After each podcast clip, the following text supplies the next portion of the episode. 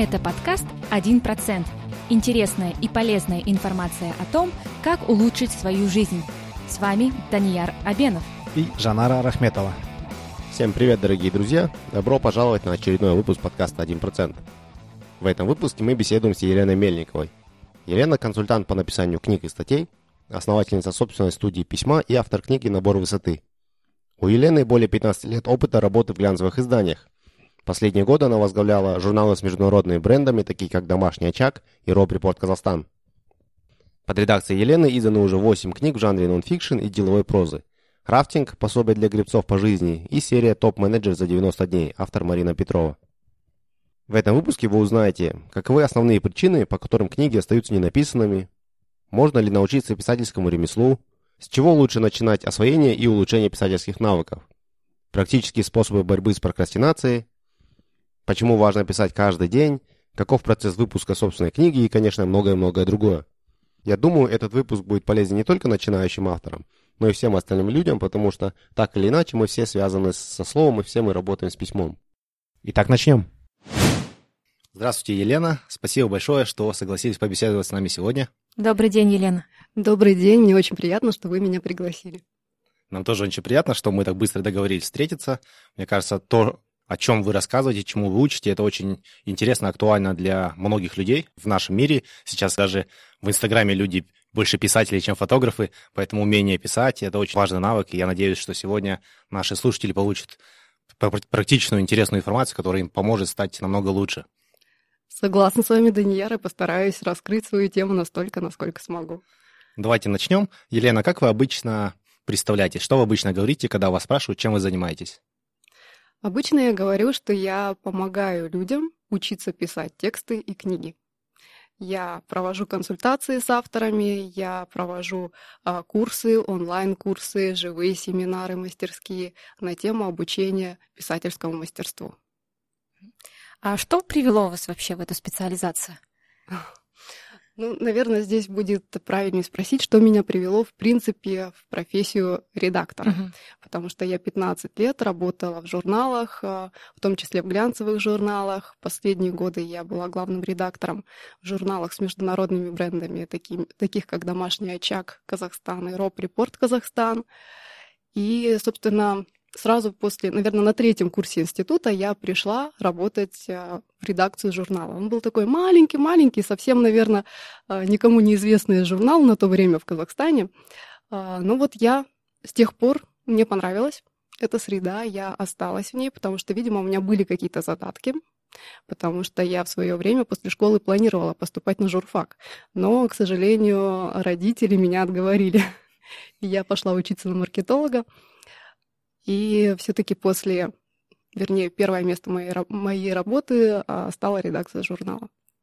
Так я там и осталась на все 15 лет. Вот. И э, благодаря, спасибо тем редакторам, которые заметили во мне, наверное, эти способности, наклонности и доверили впервые написать материалы для журнала. Сначала это были материалы для клиентов рекламного характера, а потом я стала писать и редакционные. И так очень быстро я стала расти, была сначала ассистентом главного редактора, потом выпускающим редактором, э, замом главного редактора, и в последние годы уже работала главным редактором. Что меня привело в эту профессию? Мне всегда нравилось писать. Мне нравилось работать со словом, именно с письменным словом. Я пишу с детства, сначала это, наверное, были стихи, ну, по крайней мере, то, что я помню, да, это с 12-13 лет у меня сохранились еще те тетрадки, сборники, когда я писала свои стихотворения. А, были дневники, были какие-то заметки, что-то художественное я не пыталась сделать, имею в виду рассказы или а, написать роман, как тоже в детстве многие мечтают, но постоянно что-то записывала. И в итоге это все превратилось в мою профессию. А почему вы думаете, что важно уметь писать? Сейчас мы живем в таком мире, когда очень легко отправить звуковое сообщение там, через WhatsApp или через Facebook, или даже выразить всю глубину своих эмоций через 2-3 смайлика, которые очень красивые, яркие. Mm-hmm. Зачем сейчас в нашем мире нужно учиться вообще писать? А, да, вы правы. Можно, конечно, наговорить голосовое сообщение, можно снять видео, где тоже передать какую-то важную информацию для вас, для ваших а, подписчиков, для ваших поклонников и так далее. Но все-таки слово, оно лежит в основе всего.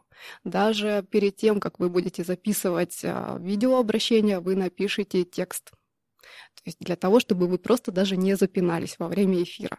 А, радиоведущие делают то же самое. Я думаю, что и вам это знакомо. Вы тоже, когда готовитесь к выпуску, вы делаете какие-то наброски. То есть слово, оно лежит в основе. И а, если брать во внимание, что сейчас мы все в соцсетях, да, что даже свое продвижение, даже реклама любой услуги, продукта и так далее происходит в первую очередь в интернете, то, конечно же, нам всем вдруг стало необходимым уметь красиво говорить, я имею в виду на бумаге, да, и уметь красиво писать, другими словами. И, конечно, потребность это высока. И э, я замечаю, что даже те, те авторы, которые э, снимают профессиональные видео, они очень часто делают титры. Либо э, пишут внизу расшифровку текста, да, то, что было видео, либо пускают прям титрами по картинке. Потому что не все в любом случае в интернете смотрят со звуком. Кому-то удобнее читать, и кто-то все-таки больше воспринимает, когда он читает слова, то есть сами слова. многие люди сейчас пишут такие короткие посты в интернете, в Фейсбуке, в Инстаграме и так далее, но многие также мечтают написать свою книгу. Вот на вашем опыте, как вы думаете, какие три-пять основных причин, по которым люди все-таки не пишут свои книги? Хотя, хотя они даже мечтают об этом, у них желание есть, но вот почему-то не получается. А, я бы сказала, что у них не не получается. А самая первая причина и главная, они не так сильно хотят. А, и отговорки у всех стандартные. Первое, все всегда говорят, что у них нет времени на книгу. Потому что кто-то думает, что книгу писать очень долго. Например, год, полтора года, два года, полгода и так далее. А, и, и просто такие люди не готовы, например, тратить ежедневно по часу, по два часа, по три часа в день на работу над книгой. Они не готовы сдвинуть другие важные дела и поставить книгу в приоритет. Это обычно вот происходит, когда люди произносят «у меня нет времени на книгу». Еще они просто иногда боятся самовыразиться. Вторая вот такая большая, наверное, большой страх, не ошибка, вернее, а страх авторов, когда они говорят, что мою книгу никто не будет читать, она не будет интересной. Потому что все мы видим рынок переполнен, действительно, да, очень многие пишут книги, выпускаются э, новинки постоянно, книжные магазины нам каждый раз, каждый месяц презентуют что-то новое. И, конечно же, у начинающих, особенно авторов, возникает тревога, сомнения, а кто будет читать меня? А, я всегда э, говорю в таком случае, что читать будут, потому что зачем, вообще люди покупают книги? Почему они выбирают ту или иную книгу того или иного автора? Не для того, чтобы в десятый раз прочитать на ту же тему, которую они уже знают. Например, тему личного бренда. Да? Они покупают новую книгу не для того, чтобы узнать, что такое личный бренд, как вот этот автор его объяснит. Нет, они хотят узнать именно его опыт, как этот автор построил свой личный бренд, какие у него фишки, как он к этому пришел, с какими он трудностями столкнулся и что он может посоветовать сделать читателю. Поэтому на каждую книгу, на каждого автора всегда будет свой читатель. И не нужно бояться, что никто не станет покупать. И третье, ну, наверное, э, самое главное, что большинство людей просто не знает, как начать и как писать книгу потому что, конечно же, там есть свои э, шаги, которые нужно соблюдать, да, нужно понимать, а, с чего начать делать книгу, что там есть план, что есть структура у любой книги, э, как потом довести ее до завершения, что еще сложнее, чем начать. Потому что я знаю много людей, которые начинают, доходят даже до середины книги, пишут большую часть книги и потом бросают. И она лежит у них долгие годы незавершенной. Потому что закончить еще сложнее, чем начать. А, а потом, извините, а потом возникает еще вопрос э, дальше уже, да, а что же с ней делать, и как теперь ее издавать? И начинается новый этап.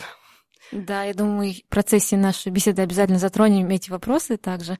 А сейчас хотелось бы у вас спросить, вот, говоря о писательских навыках, вот по вашему мнению, существуют ли люди, потому что иногда говорят, вот талант от Бога, вот прирожденный писатель, а по вашему мнению, есть ли прирожденные писатели или можно научиться а, писательскому делу? Можно ли им стать?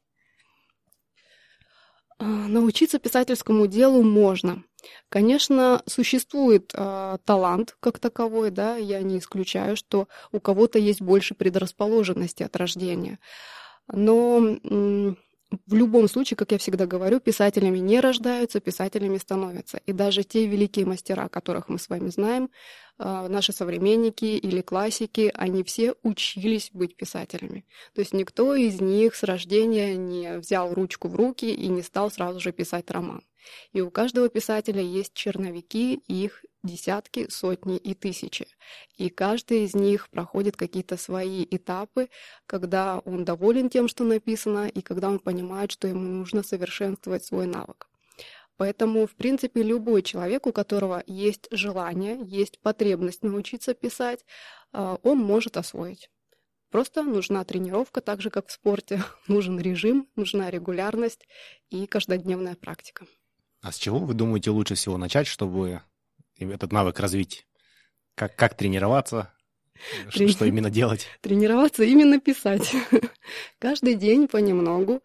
А, может быть, э, начинать с чего угодно. Можно писать дневники свои, можно писать свои заметки, а, можно писать свои наблюдения, утренние страницы, тот же фрирайтинг. Да? Есть очень много писательских техник, которые популярны, известны, в общем-то, наверное, многим людям, не только тем, кто связан со словом.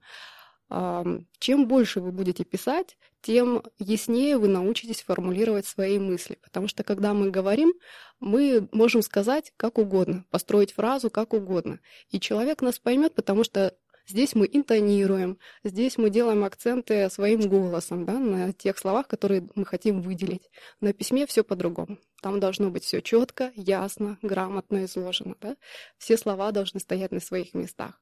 И поэтому, конечно, вот такие ежедневные практики, они еще помогают учить человека свою мысль ясно формулировать, так, чтобы другой человек, читатель, вас всегда понимал. Ну, если привести пример. Вот, скажем, я мне около 30 лет, я в своей жизни не очень много писал, в основном контракты и короткие mm-hmm. посты на Фейсбуке. Что бы вы мне посоветовали, с чего начать, если я хочу написать, скажем, не художественную литературу, а какую-то бизнес-литературу? Угу. А вообще я всегда советую начать с одного очень важного вопроса. Зачем я хочу писать? Зачем я хочу написать эту книгу? Просто потому, что я понимаю, что сейчас это модно, и многие пишут, или я действительно, у меня такой большой интерес к этому делу, и я чувствую в себе а, силы и способности, и я понимаю, что если я сяду, я найду время, и я это сделаю, я напишу эту книгу, и она мне поможет, допустим, а, изложить свою экспертность в какой-то сфере, да, если это бизнес-книга. Она поможет мне найти новых клиентов, она а, подарит мне новый статус, она подтвердит мою авторитетность, она расширит мою аудиторию. То есть для чего я это буду делать? Зачем я буду писать книгу? А потом уже я смогу сказать, с чего вам нужно начинать. А именно в плане тренировки? Вот э, у меня небольшой опыт писания. Я писал последний раз в университете, и мне не очень нравился этот процесс. Вот сейчас я понимаю, что, возможно, это навык, который можно развить. Вот э, что бы, что бы вы мне посоветовали, например? Начинайте с того, что ближе к вашему сердцу. То, что вам нравится. Вам, например, нравится писать посты, делиться своими мыслями? Очень короткие. Замечательно. Пишите очень короткие посты, но по одному в день. Угу. Пусть они будут на один абзац, пусть они будут из 5-10 предложений. Но главное, вы будете писать и тренировать этот навык. Угу. Со временем начнете получать отклики от аудитории. И это, может быть, тоже вас будет как-то стимулировать продолжать. Может быть, вы будете писать уже более объемные тексты. А, ну вот я, знаете, была в декабре на встрече с Денисом Драгунским, писателем российским, и он пишет очень короткие рассказы, и он сказал очень важную мысль. Если у вас отлично получается писать короткие рассказы, не мучайте себя и не старайтесь писать длинные. Угу. И наоборот, если вы не можете писать коротко, а пишете длинные рассказы, занимайтесь этим. То есть нужно слушать себя, то, что близко вам, вашей природе, и не стоит себя переламывать. Мы продолжим после небольшого перерыва.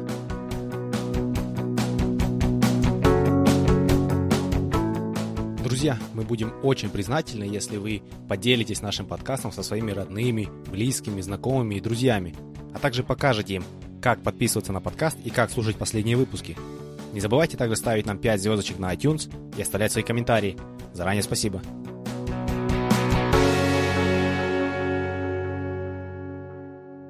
Продолжаем. Дорогие слушатели, когда мы записывали это интервью в первый раз, у нас случился небольшой казус. Села батарейка на диктофоне, и я этого не заметил. Поэтому мы записываем продолжение интервью заново. Спасибо Елене за ее терпение, за то, что согласилась э, записать, продолжить запись по новой, хотя она уже тоже нам рассказывала. Ничего страшного, я просто знаю, что такое форс-мажоры в интервью из своей профессии. Дубль два, так скажем. Вот. Мы остановились на том, что Даниэр спросил Елену, а, с чего ему начать, если он решил написать книгу а, non-fiction, вот что-то из области бизнес-литературы. Вот, и вы дали очень а, хорошие практические советы ему в этом плане. А, если мы продолжим говорить об этой ситуации, вот, допустим, да, Даниэр уже решился написать книгу, а теперь вот, а, наверное, самое главное, как он может заставить себя вот, а, каждый день писать или вообще дойти до конца написания своей книги, потому что есть очень много таких отвлекающих, э, наверное, э, ситуаций, моментов в жизни. До этого мы говорили, что сидишь, пишешь вроде бы, а тут тебя отвлекает там посуда немытая, mm-hmm. или тебе хочется идти прибраться, почистить обувь. Вот как с такими моментами справиться? А с такими моментами помогает справляться две вещи. И про них я не сказала, когда мы записывали первый дубль, поэтому, видимо, из-за этого мы пишем второй раз. Очень хорошо помогает, когда вы себе ставите целью написать книгу и заявляете об этом во всеуслышание. Не все это любят делать, многие э, говорят, что это плохая примета, что у них тогда ничего не получается, если они заранее говорят о своих планах. Но лично для меня это работает и работает для многих других авторов. Когда вы начинаете всем подряд рассказывать, что вы пишете книгу, что вы к такому-то сроку хотите ее издать. Для чего это нужно? Во-первых, все ваши друзья, родные, ваши коллеги, одноклассники, подписчики и так далее будут вас постоянно дергать и спрашивать, ну как же там твоя книга? Во-первых, они удивятся самому факту, да, и скажут, вау, Даньяр, ты пишешь книгу, расскажи, о чем она. И будут вас поддерживать тем самым. Не дадут вам сдаться, когда вам захочется опустить руки, забросить эту книгу в какой-нибудь дальний ящик и забыть про нее. А, они просто будут вас поддерживать в тонусе. А второй хороший способ — это а, выбрать какую-то привязку во внешнем мире. Что я имею в виду? Например, когда вам книгу важно издать к определенному сроку, не просто потому, что вы так решили и захотели, ну, предположим, выпуститься в октябре, а потому что у вас в октябре в определенную дату будет какое-то очень важное мероприятие. Например, вас пригласили участвовать в какой-то крупной конференции э, по вашему бизнесу, да, и вы понимаете, что если вы туда придете в статусе автора книги, что вы принесете с собой напечатанную книгу, это позволит вам значительно расширить вашу клиентскую базу да, найти новых э, клиентов, новых поклонников, новых подписчиков, э, новых партнеров, единомышленников и так далее. Конечно, это вас будет очень сильно стимулировать. Или если вы сами, если у вас нет, допустим, вы не знаете никакого крупного события, которое будет происходить в этом году, тогда придумайте его сами. Какое-нибудь очень крутое мероприятие, на которое вам будет э, нужна книга. И тогда вы будете писать очень эффективно, и ничего вас не будет отвлекать. По крайней мере, отвлекать, конечно, будет, но вы будете понимать, что вам нужно работать. А по поводу того, что вы говорите, хочется вместо того, чтобы э, писать, пойти помыть посуду или почистить обувь, э, тоже можно это делать но правильно. Э, например, когда вы долго сидите за компьютером и пишете полчаса, 40 минут, целый час пишете и доходите до того момента, когда дальше мысль не идет, не развивается, и все, наступает ступор, вы не понимаете, что делать дальше. Да, вставайте из-за компьютера, идите на кухню, мойте посуду, а, убирайтесь дома, сложите вещи, а, но просто в этот момент вы, а, получается, что вы меняете свою деятельность умственную на физическую, но фокус у вас продолжает быть на вашей книге, на вашем тексте, и вы постоянно в мыслях думаете, думаете, а, что будет дальше, что я напишу в следующем абзаце. Это очень помогает. Главное, эти идеи вовремя записать, не откладывая. последнее время в мире стали набирать популярность не только марафоны по бегу на долгие дистанции, но также писательские марафоны. Но как вы думаете, эффективны ли они? И насколько эффективны, имеет ли смысл людям, которые хотят написать книгу, участвовать в таких марафонах? Конечно, они эффективны, и участвовать в них имеет смысл и начинающим авторам, и тем, кто уже пишет не первую книгу, а, потому что такие марафоны, во-первых, они создают площадку для творчества. Там собираются единомышленники, те люди, которые так же, как и вы, возможно, впервые взялись за перо и пишут свою первую книгу, а возможно, пробуют уже себя э, в третьем, в четвертом произведении. Во-первых, это поддерживает. А, в основном во всех таких марафонах а, есть правило выкладывать каждый день отрывки своих книг. И когда вы видите, что 10 других участников в этот день написали и выложили свой отрывок, а вы еще нет, это вас подбадривает. И вы тоже говорите себе, я не хуже, чем они, я пойду сейчас, выделю полчаса, напишу э, хотя бы пару абзацев, но э, тоже выложу э, на стену марафона. Потом в таких марафонах очень эффективно действует взаимовыручка и взаимоподдержка.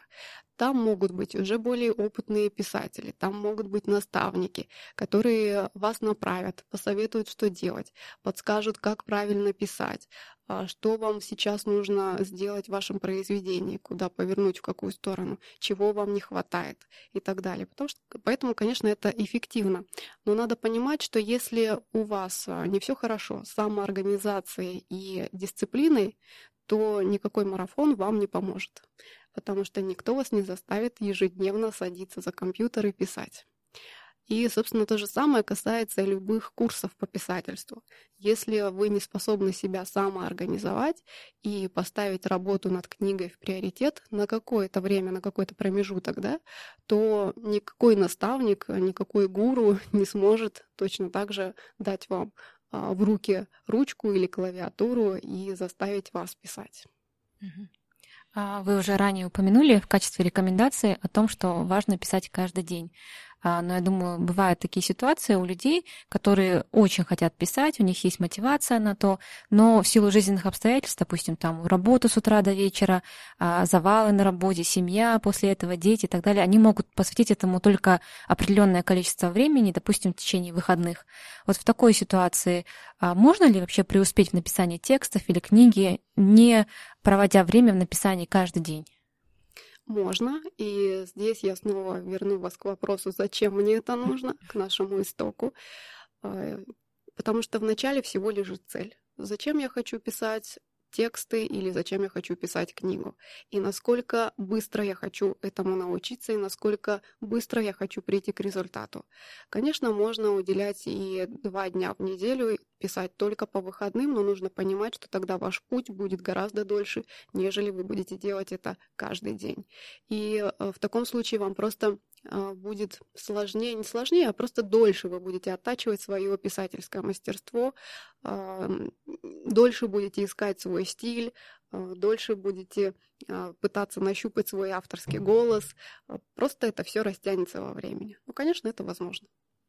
У вас уже довольно большой опыт в написании книг, статей и так далее. Бывает ли у профессионала такого, как у вас, писательский блог, если да, что, что вы с этим делаете? И связано с этим вопрос, какие у вас писательские ритуалы, которые вас настраивают на такую плодотворную работу? Писательские блоги, конечно, случаются, и каждый день, каждый раз, когда я сажусь писать. Потому что, наверное, любой человек, который работает со словом, любой пишущий человек, он сталкивается с писательскими блоками, когда просто не хочется этого делать когда хочется заняться другими делами, как вы, Даниэр, говорили раньше. Что я для этого делаю? Просто открываю лист и пишу. Никакого другого способа, как победить прокрастинацию, я не знаю, к сожалению. Если кто-то из наших слушателей может поделиться своим эффективным способом, буду только рада и благодарна. А, чтобы победить писательский блог, я сажусь и начинаю писать с любой мысли, которая есть на данный момент в моей голове. Ритуалы лично для меня не работают, и у меня нет ритуалов. А, есть писатели, которые придумывают себе какие-то специальные э, ритуалы, большие, маленькие. Есть наставники, которые рекомендуют придумывать такие. Но это работает не для каждого человека. Если для вас это работает, отлично. То есть кому-то достаточно э, налить себе чашку ароматного кофе, и это для него уже будет сигналом к тому, что приходит время писать. Или, не знаю, пройти э, прогуляться по улице, и человек тоже настроен на то, что сейчас я буду плотно работать два часа. Ну, у меня такого нет, потому что я очень давно уже занимаюсь написанием текстов, и это для меня работа. Как и любая другая работа, когда мне нужно, я ее сажусь и выполняю. А сейчас, я думаю, наступило время поговорить тоже об очень важной части в написании э, книги непосредственно или написании определенного издания. Это редактирование. Вот после того, как был написан, э, допустим, первый черновик, как по вашему мнению, когда, по вашему мнению, лучше всего начать приступить к редактированию? Можно начинать редактировать сразу после того, как черновик закончен. А кто-то берет для этого какой-то период времени, дает отлежаться рукописи неделю, две, месяц. А кто-то приступает сразу. Я, например, могу редактировать сразу, делать первую редакцию. Например, Стивен Кинг, он откладывает на три месяца я ни в коем случае не сравниваю себя с ним, я просто в качестве примера привожу. То есть он э, на три месяца убирает черновик э, в стол, и потом только к нему возвращается и начинает редактировать. Не принципиально важно, когда вы это начнете делать, как вам удобнее как вы настроены на это. Но самое главное, что э, редактировать вы начинаете только после того, как черновик завершен, не во время написания книги. Особенно если мы говорим о каких-то коротких сроках, когда мы быстро пишем книгу, если мы э, имеем в виду бизнес-литературу, образовательную литературу, деловую, когда книга создается за месяц, за два месяца или того меньше. Есть авторы, которые пишут и за 10 дней.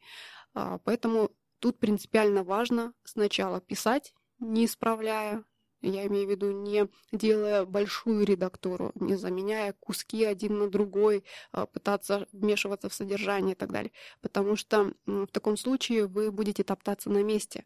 А, вы при неполной картине когда у вас книга еще не закончена, вы будете пытаться уже в ней что-то переделывать, перестраивать, менять местами. И это может привести к тому, что вы просто разочаруетесь, что у вас ничего не клеится, вы не можете соединить отдельные части книги, что вам будет казаться, что у вас не хватает информации, и вы просто это забросите. Сначала нужно дать себе дописать черновик в таком виде, в котором вы его сейчас видите, в таком виде, как он для вас понятен, и только потом приступать к редактуре, когда можно будет уже менять местами, понимать, где вы поверхностно раскрыли тему, где не хватает информации, где, наоборот, вы написали лишнее, то, что нужно удалить. И таких редактур может быть две или три. Если вы сами себя можете править, замечательно. Если нет, отдавайте профессионалу, редактору. После того, как вы сами или ваш редактор помог вам с, с редактированием текстов, есть практика отправлять э, рукопись рецензентам, людям, mm-hmm. которые просмотрят ее и дадут свою обратную связь. Кому вы обычно отправляете свои рукописи, скольки людям, и что вы ожидаете получить в ответ? Да, отправлять рецензентам очень важно. И очень важно выбирать, кто будут эти люди. А, если мы говорим про начинающих авторов, а, своим авторам я всегда рекомендую выбирать таких людей среди близкого круга, среди тех, кому вы доверяете абсолютно. А, например, это могут быть ваши близкие друзья, ваши родные, ваша семья, ваши какие-то очень близкие коллеги, которые смогут дать объективную оценку вашей книги.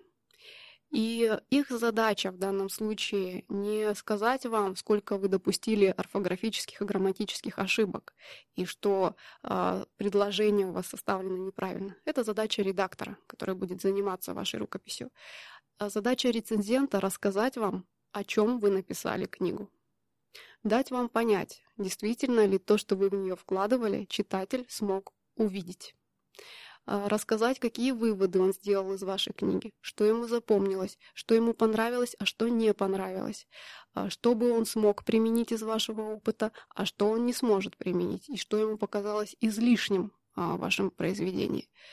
Это все нужно внимательно выслушивать, если они вам говорят в устной форме, лучше просить, чтобы вам оформляли рецензию письменно. И таких рецензентов выбирать минимум нужно двоих. Лучше, чтобы их было четверо, пятеро, шестеро. Тогда вы составите объективное представление своей книги. А каким критерием или принципом вы пользуетесь, когда вы получаете противоречивые отзывы от рецензентов? А, допустим, кто-то может сказать, да, мне вот понравился определенный отрывок из вашей книги, все понятно, а другой может сказать тоже э, о том же самом отрывке, что он ничего не понял, что ему совсем не понравился, и порекомендовать вообще а, кардинально его изменить или, может быть, даже вообще удалить из книги. Вот в таком случае как вы поступаете обычно? Конечно, такое может быть, потому что все люди разные, воспринимаем и все по-разному. Здесь нужно слушать себя, потому что все-таки это ваша книга, и только вы можете понять, что в ней нужно оставить, а что нужно убрать. Конечно, если пять человек из пяти вам скажет, что какой-то отрывок или целую главу, возможно, нужно либо скорректировать, либо удалить, стоит прислушаться. Если вам скажет это один человек из э, пяти, а, можно либо не обратить внимание, либо, если это какой-то принципиальный момент, дать еще кому-то прочитать этот же отрывок и спросить мнение. Дайте еще двум-трем людям, чтобы действительно составить объективную оценку. Но слушайте себя. Как вы думаете, это достойно того, чтобы быть в вашей книге? Это принесет пользу читателю, ради которого вы пишете эту книгу? Или действительно можно обойтись без такого абзаца или такой главы? После того, как мы написали первую рукопись, сделали редакцию, получили рецензии, исправили опять-таки, после этого стоит выбор, что делать дальше, да, и как издавать. Какие есть способы издания, какие плюсы и минусы, возможно, угу. в этих способах, и что бы вы посоветовали делать по, в, в, на, этом, на, этом стадии, на этой стадии? Способов издаваться два. Можно сделать это самостоятельно, это называется сам издат и практикуется во всем мире. И можно издаться через издательство. Это, конечно, как раз тот вариант, о котором все мечтают. А, всем грезится, что с ними заключат контракт, какое-то крупное издательство возьмет все хлопоты по изготовлению книги и ее продажи на себя, и что ваша книга появится на полках крупнейших магазинов книжных а, в вашем городе, во всей стране или в нескольких странах. Но, к сожалению, это происходит не всегда и не со всеми. И тут нужно понимать, что даже если издательство, если вы отправляли заявку, если вы пробовали опубликоваться, если оно дает вам отказ, не воспринимайте его близко к сердцу. Во-первых, они отказывают не лично вам, не вашей конкретно книге. Они отказывают вам потому, что не увидели в ней возможности продать. Они не увидели в ней возможности окупить свои финансовые вложения. Они просто не понимают, а, кто сможет купить эту книгу, насколько большой это рынок, насколько там много читателей.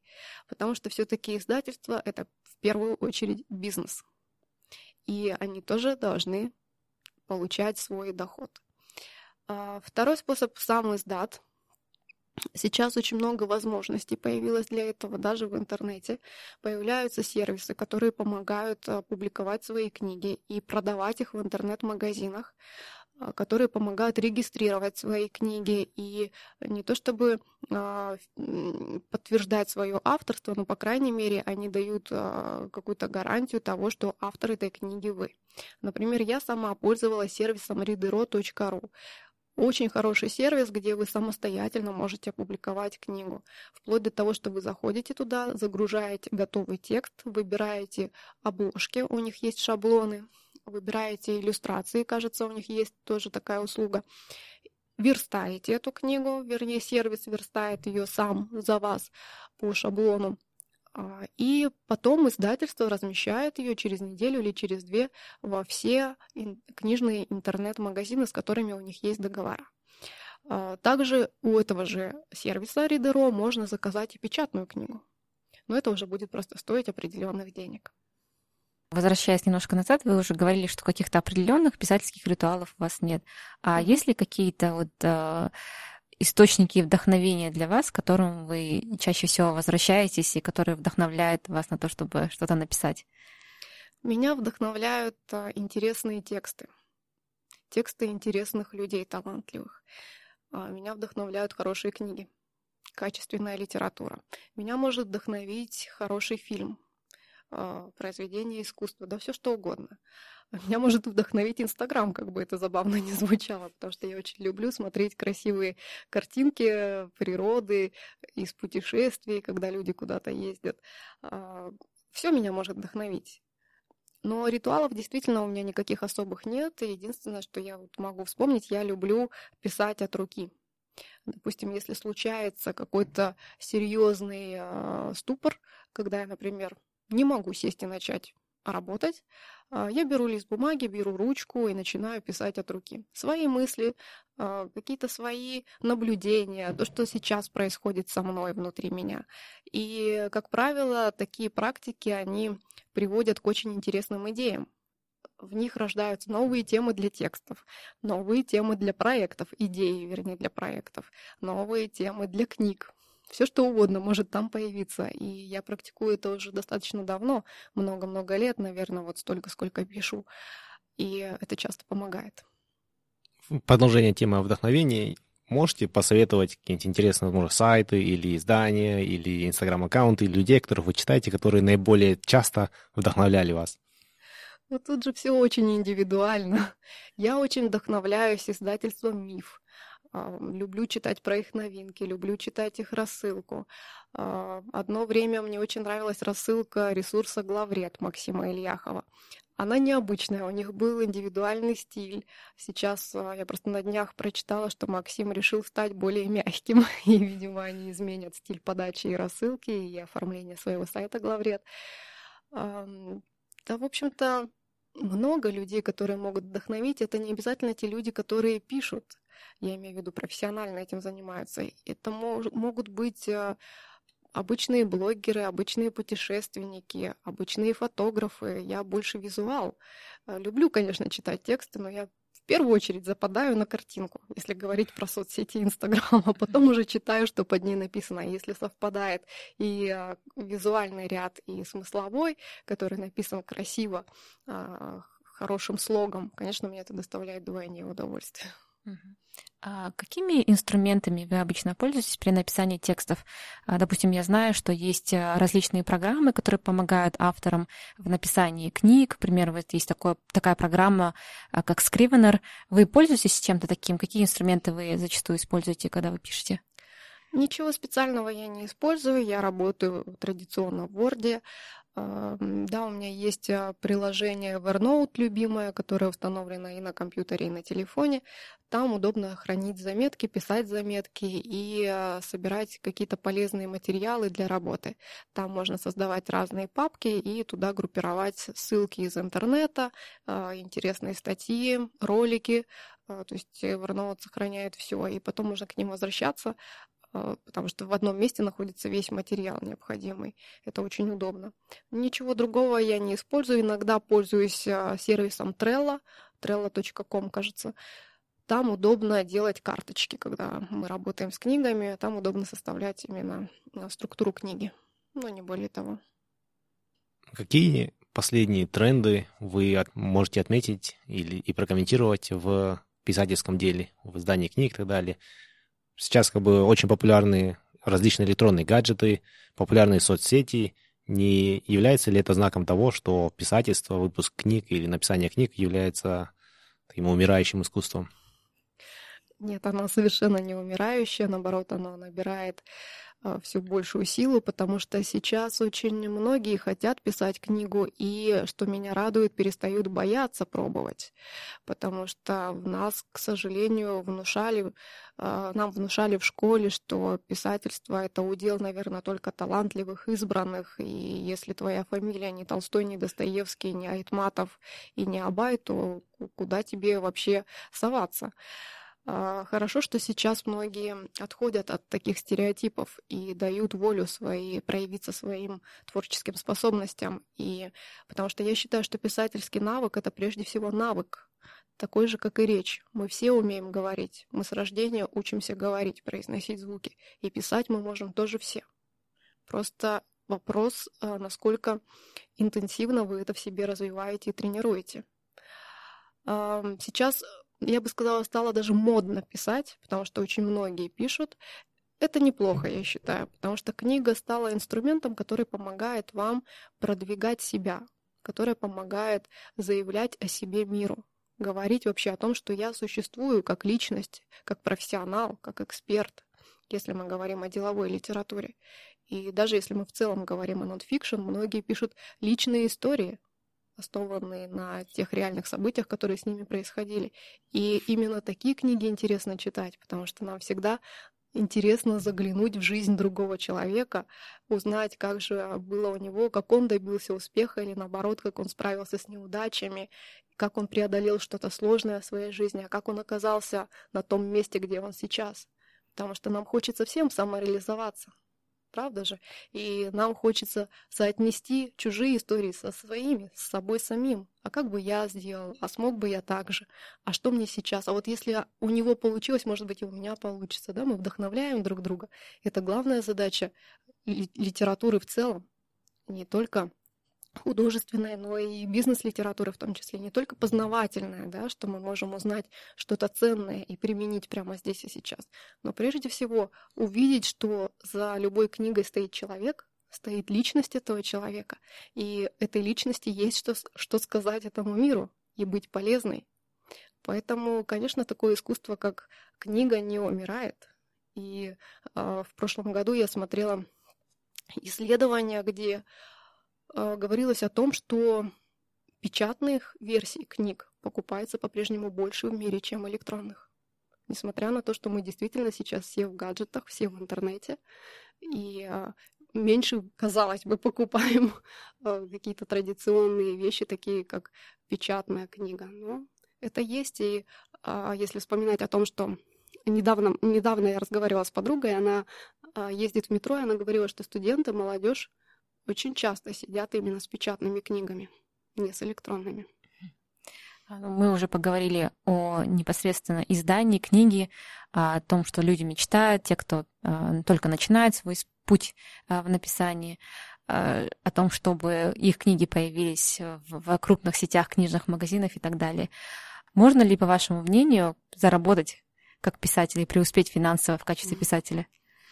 Скорее нет, чем да. А, зарабатывать на только на писательстве, на том, что вы пишете и вас публикуют крупные издательства, очень сложно. Есть такие примеры, как, например, Дарья Донцова, все мы ее прекрасно знаем. Она действительно зарабатывает на том, что она пишет книги.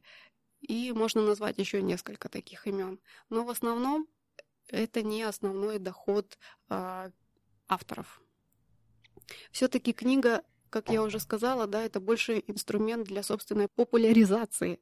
И э, зарабатывают авторы книг на каких-то сопутствующих вещах, например, на том, что они проводят э, те же самые вебинары, что их приглашают на выступления, они проводят какие-то встречи, мастер-классы, возможно, семинары, творческие встречи с читателями и так далее.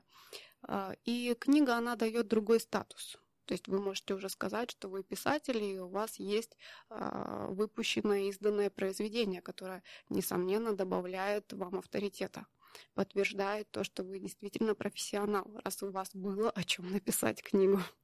Или, по меньшей мере, у вас какая-то очень необычная история жизни, раз вы издали книгу об этом.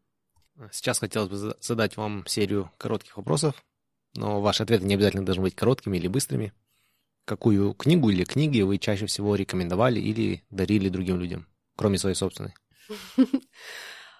Какие-то конкретные книги я вряд ли назову, но скажу, что те книги, которые я дарю, это обязательно книги по саморазвитию.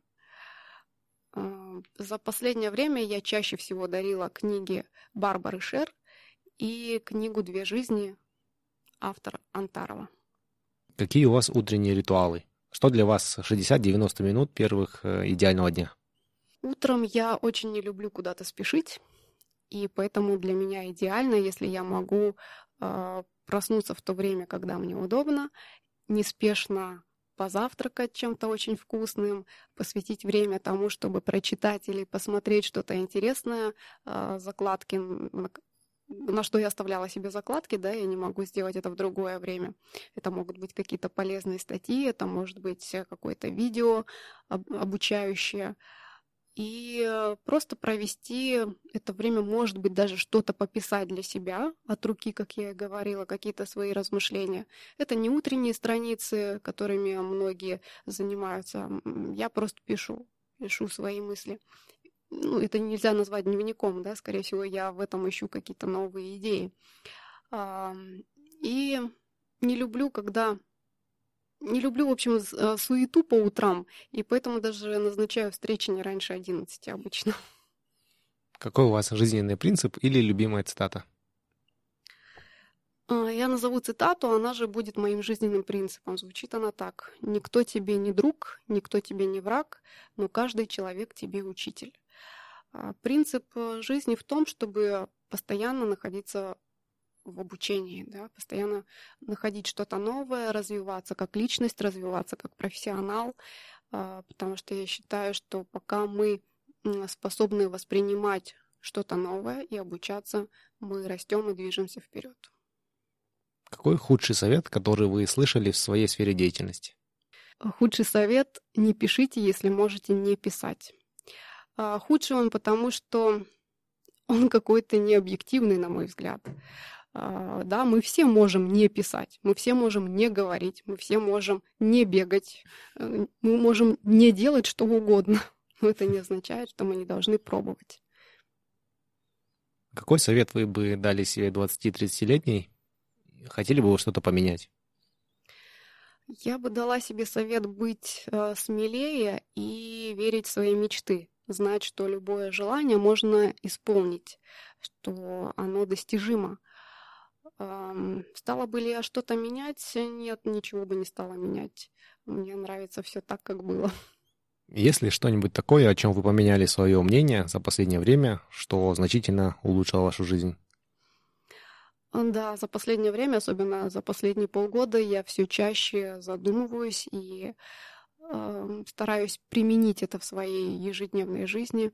Принцип того, что нужно заниматься и делать то, что действительно нравится, чего по-настоящему хочется. Как бы банально это ни звучало, именно такой принцип делает нас счастливыми. Он дарит нам заряд радости, заряд энергии и помогает идти вперед. Поэтому обращать нужно внимание на желания, которые идут из сердца, из души. Хотите ли вы дать совет нашим слушателям или обратиться с просьбой к ним? обращусь, наверное, со следующими словами. Если вы чувствуете в себе хотя бы малейшее желание писать, если у вас есть потребность, уж тем более в этом, но вы не уверены, то пробуйте. Обязательно пробуйте и не слушайте никого, кто будет вам говорить, что это могут делать только профессионалы и что писательству нужно долго-долго-долго учиться. Конечно, это долгий путь, не быстрый, но все начинается с первого шага. И поэтому разрешайте себе это делать, не ждите э, каких-то людей, которые придут вам и скажут, да, ты можешь попробовать, ты можешь писать, я тебе разрешаю. Никто этого не сделает, кроме вас самих. Поэтому сами себе дайте этот шанс. Начните писать. Начните с одного абзаца, с, одного, с одной страницы. Сделайте первую попытку. Не получится, не понравится. Вторую, третью. С десятой попытки получится и понравится. Как можно больше узнать о вас, о вашей деятельности? Как можно связаться с вами в соцсетях или через интернет? А, да, я есть в соцсетях. Вы можете меня найти на Фейсбуке. А, Елена Мельникова, моя страница. Также в Инстаграме есть две страницы. Личный аккаунт и страница моей студии. А, личный аккаунт звучит Лека Мельникова. Страница студии называется «Пишем книги» на латинице. И также можете приходить на сайт writegood.ru. Там у нас есть очень интересная рассылка из полезного блога для писателей, так что присоединяйтесь. Как обычно, все ссылки мы разместим у себя на сайте 1%.com, все латинскими буквами, без цифр. Елена, еще раз спасибо большое, что записали с нами подкаст два раза. Спасибо вам за этот опыт. Мне кажется, получилось очень полезно, очень интересно, очень мотивирующе, и я уверен, что наши слушатели, послушав этот выпуск, дадут себе разрешение писать, и, возможно, мы увидим в скором будущем очень большое количество книг, которые были вдохновлены этим выпуском. На это я надеюсь. Я буду очень рада, если из а, нашего подкаста кто-то действительно возьмет что-то себе на заметку и даже попробует сделать, применить на практике. Я буду счастлива. Елена, действительно, спасибо большое за ваше время и, главное, за ваше терпение. А, спасибо за то, что вы занимаетесь таким полезным делом, вдохновляете людей а, и даете им возможность поверить в себя, дать себе самому право на то, чтобы писать и не сомневаться в себе. И я желаю вам огромных успехов в вашем поприще и надеюсь, что а, в скором будущем мы увидим не одну, а большое количество книг, автором которых вы являетесь. Большое спасибо. Спасибо вам, я тоже на это надеюсь. Если вы хотите узнать больше об этом выпуске, то заходите на наш сайт 1%.com. Все латинскими буквами, без цифр. Если вам нравится наш подкаст, то, пожалуйста, поддержите нас. Расскажите о подкасте своим друзьям и научите их пользоваться подкастами. Поставьте нам 5 звездочек на iTunes. Это поможет другим людям найти подкаст и узнать интересную информацию. Впереди у нас заготовлено еще очень и очень много интересных и полезных выпусков. Я уверен, что информация из этих выпусков поможет вам улучшить свою жизнь хотя бы на 1%. Спасибо вам за ваше внимание и за вашу поддержку. Пока!